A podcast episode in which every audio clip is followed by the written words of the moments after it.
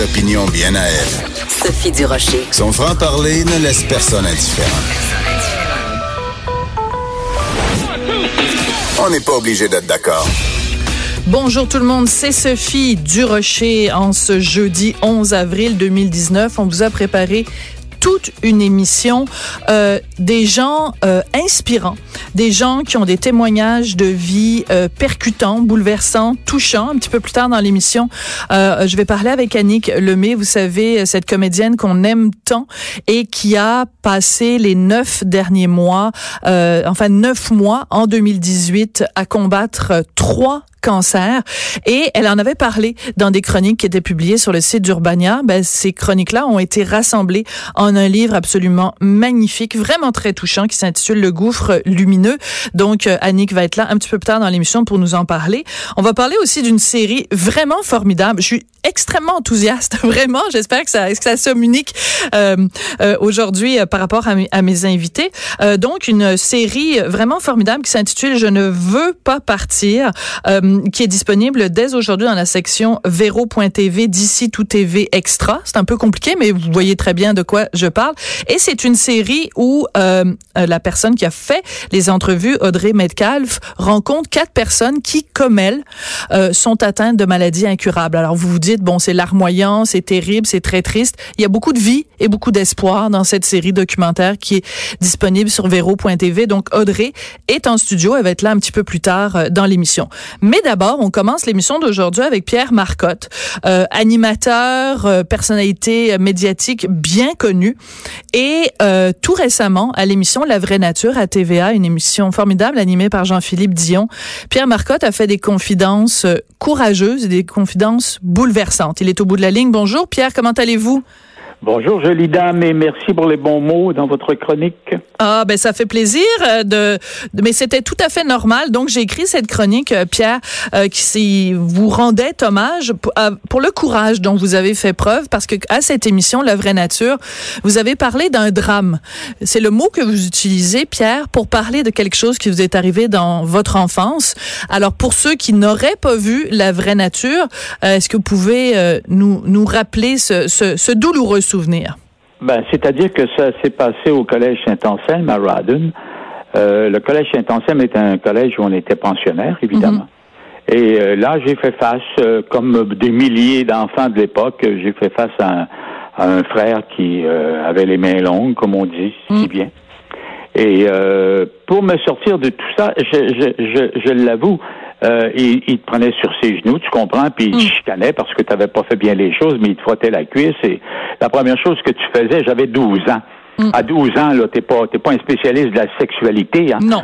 Alors, la première chose que tu fais, tu, tu te mets euh, les deux mains devant le zizi, puis euh, bon, il insistait pas davantage, mais la bêtise que tu faisais après, tu recevais la strap. Là, c'était autre chose.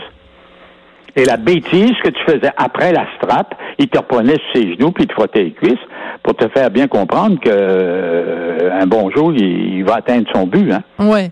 Euh, Et comme je l'ai mentionné, ben j'ai j'ai terminé dans la cave à quatre pattes avec les deux pieds, les deux pieds de, sur mes mains puis la strap ses fesses. Pierre, vous avez dit tout à l'heure, comme des milliers d'autres. Oui. Est-ce que c'est une façon pour vous de euh, d'arriver à faire face à ce que vous avez vécu, de vous dire, ben écoutez, moi c'est dur ce que j'ai vécu, mais je suis pas le seul, puis c'est arrivé à d'autres enfants, ou c'est une façon de vous protéger parce que le souvenir est trop douloureux? Ça n'a pas été, euh, euh, Sophie, ça n'a pas été euh, euh, simple comme ça. Oui. C'est-à-dire que euh, je l'ai révélé au moment où euh, Robert Maltais euh, écrivait euh, un petit peu de ma biographie, mais à sa façon, à façon interview. Et nous avions fait euh, 18 heures d'interview ensemble. D'accord. Et au cours des 18 heures, je lui ai raconté cette aventure-là, et c'était la première fois que je la racontais. Alors, on la retrouve dans le livre, si on veut, mais publiquement, euh, comme un, un média comme la télévision, c'est la sûr. première fois que j'en ai parlé. Cependant, il y a une façon dont je m'en suis sorti, puis qui est pas, euh, qui, est, qui, est, qui est un petit peu humoristique, si vous voulez. Ouais. C'est que, croyez-le ou non, il y avait un gars qui s'appelait Collard et qui venait de la BTB au collège à Rawdon. Ouais. Alors, il y a eu une péritonite.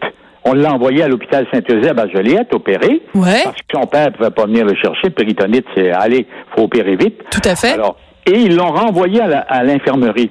Et là, je suis allé le voir, puis je lui ai demandé où ça faisait mal, comment ça faisait mal. Non. Il m'a tout détaillé et j'ai joué mon plus grand rôle à vie. J'ai fait une péritonite. Vous avez, vous vous êtes inventé une maladie grave. Absolument. Pour pouvoir quitter. Non, ça a marché parce qu'ils m'ont opéré. Ben, ils vous ont opéré, mais il n'y avait rien.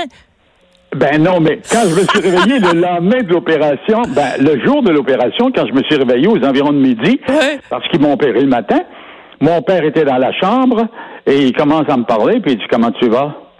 Oh, ça fait mal, papa, ça fait mal, fatigue. Et là, il prend un pot, puis il monte à l'intérieur. Il dit Tu sais quoi, ça? J'ai dit Non, papa, je ne sais pas. Ça, c'est un appendice en excellente santé. Écoute. Et jamais plus, Sophie, mon père m'a parlé de ça, mais il m'a pas renvoyé au collège. Mais c'est ça. Mais moi, la question que je me pose, Pierre, euh, c'est est-ce que vous, vous avez dit à votre père pourquoi euh, vous ne vouliez pas retourner au collège? Pourquoi vous ne vouliez pas retourner au pensionnat? Et surtout, est-ce que vous lui avez dit les gestes déplacés qui avaient été commis par ce frère? dans les années 50, on parlait pas de ça. Non, hein? Dans les années 48, 49, on parlait pas de ça. Voyons donc. Mais est-ce que vous êtes en train, est-ce que vous êtes en train de dire que quand vous en avez parlé à Robert Maltais, c'était la première fois que ces mots-là sortaient de votre bouche? Absolument. Et vous aviez. C'est la première fois que je racontais vraiment parce que euh, euh, ça prend du temps pour constater le mal que, euh, que, que, que, peuvent faire des aventures semblables.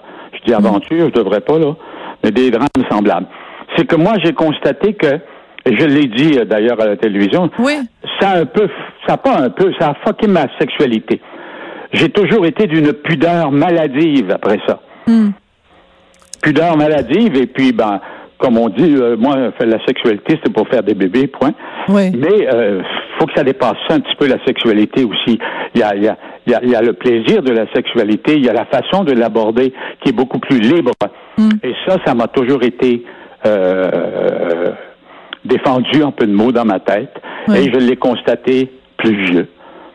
Parce que euh, depuis ma retraite, j'ai le temps de réfléchir un peu. Et l'entrevue avec Robert Maltais a fait que je me suis rendu compte hmm. des dommages vraiment là. Et ça date de deux ans quand même. Oui, mais ça veut dire quand même que, euh, bon, ben, je suis désolée de vous rappeler votre âge, mais donc ça veut dire c'est plus vers 78 ans que vous avez pour la première fois parlé de ça. Donc, les femmes de votre vie, vous ne leur avez jamais dit cette blessure de votre enfance? Non. Non. Elles l'ont appris? Elles l'ont appris? on occulte, on occulte ça, Sophie.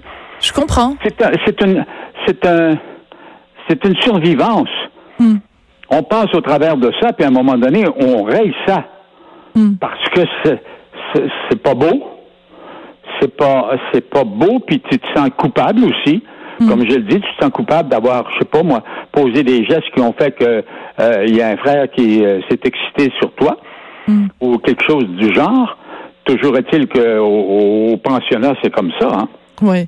Quand vous dites... il y a beaucoup de promiscuité. D'ailleurs, ils ont fermé le collège quatre ans ou cinq ans plus tard, je pense.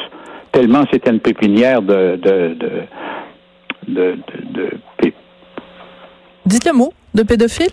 Oui, pépinière de pédophile. Oui. C'est difficile pour vous de dire ce mot-là, pédophile?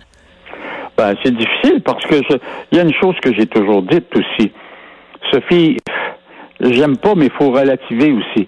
J'ai toujours eu l'impression que quand même, ils ont fait, ces gens-là ont fait plus de bien que de mal, mm-hmm. mais ils ont fait du mal qui est, indélébile. Oui.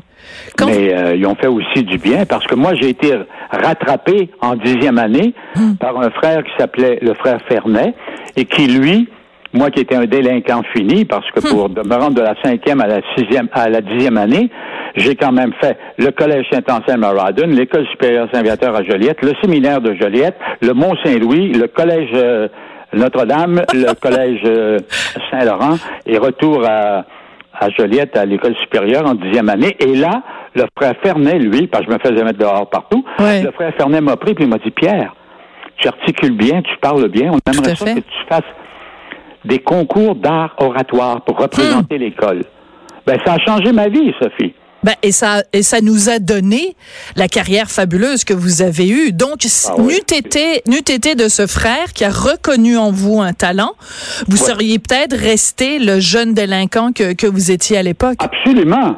Oui. Absolument. Il, il faut des chances comme ça dans la vie. Et je pense que ça a été une très grande chance pour moi. Alors, la contrepartie de ce que je vous raconte, ça a été de rencontrer ce frère-là.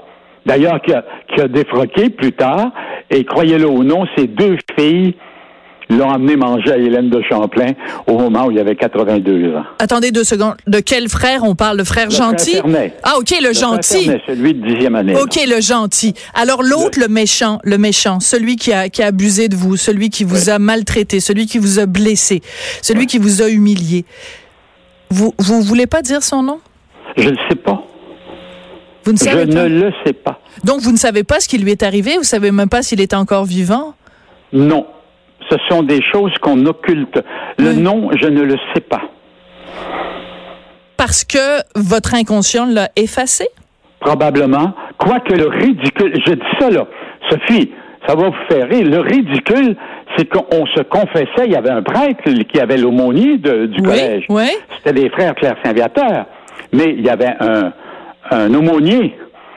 Et croyez-le ou non, l'aumônier du collège Saint-Anselme à Rawdon s'appelait le père Soucis. le ridicule du pas, hein? Je vous le jure.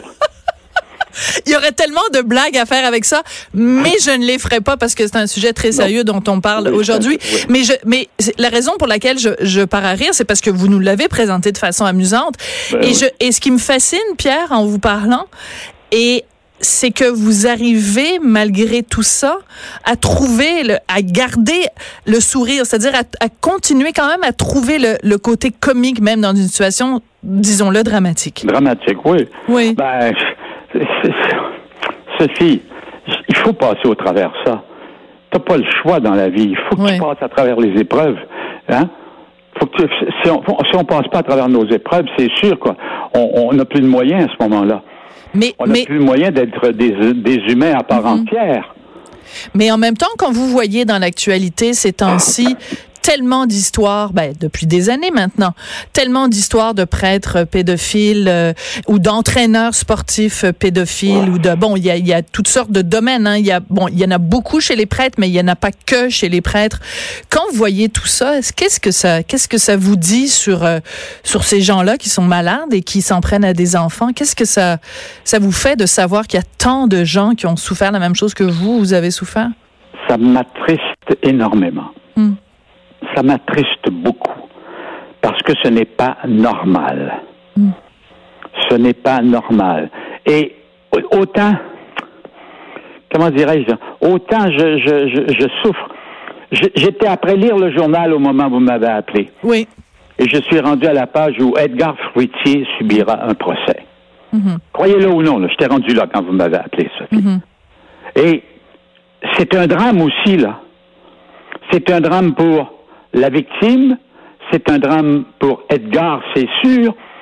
Ce gars que moi j'ai rencontré, parce qu'on visitait au moment où j'étais président de la Fondation des artistes, on visitait les anciens, les vieux artistes et on leur remettait des livres de Québécois, on leur remettait euh, des, des- un prix, euh, un 250 dollars de cadeau de la Fondation et tout.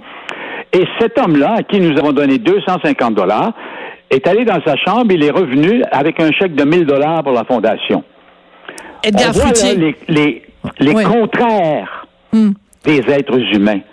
En les contraires qui peuvent être euh, dramatiques. Oui. Et c'est dramatique, oui, c'est dramatique pour la personne qui pose le geste et c'est dramatique pour la personne qui le reçoit, ce geste. Oui, il faut faire attention par contre parce qu'Edgar Fruitier bénéficie bien sûr, comme toutes les personnes qui sont accusées ou criminelles, de la présomption d'innocence. Donc attendons que justice se rende et Oui, on, oui. pour- on pourra à ce moment-là se prononcer. Mais je comprends tout à fait ce que, ce mais que vous dites. voir, mais, oui. euh, Sophie, juste de voir le titre, Edgar Fruitier subira un procès avec des lettres de 1 pouce, Oui.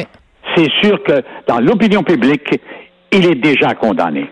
Oui, mais il faut faire attention. C'est pas parce que il y a des accusations qui sont portées contre lui que on doit nous comme média, tomber dans le piège de, de le, de le. Vous voyez ce que je veux dire, Pierre? Je comprends. C'est Absolument. Sûr. Je respecte ça énormément. Tout à fait. Mais mais je reviens à votre votre frère, le méchant, là, le, le, le pas le gentil qui vous a qui a découvert en fait, qui a vu en vous le talent d'orateur que vous avez.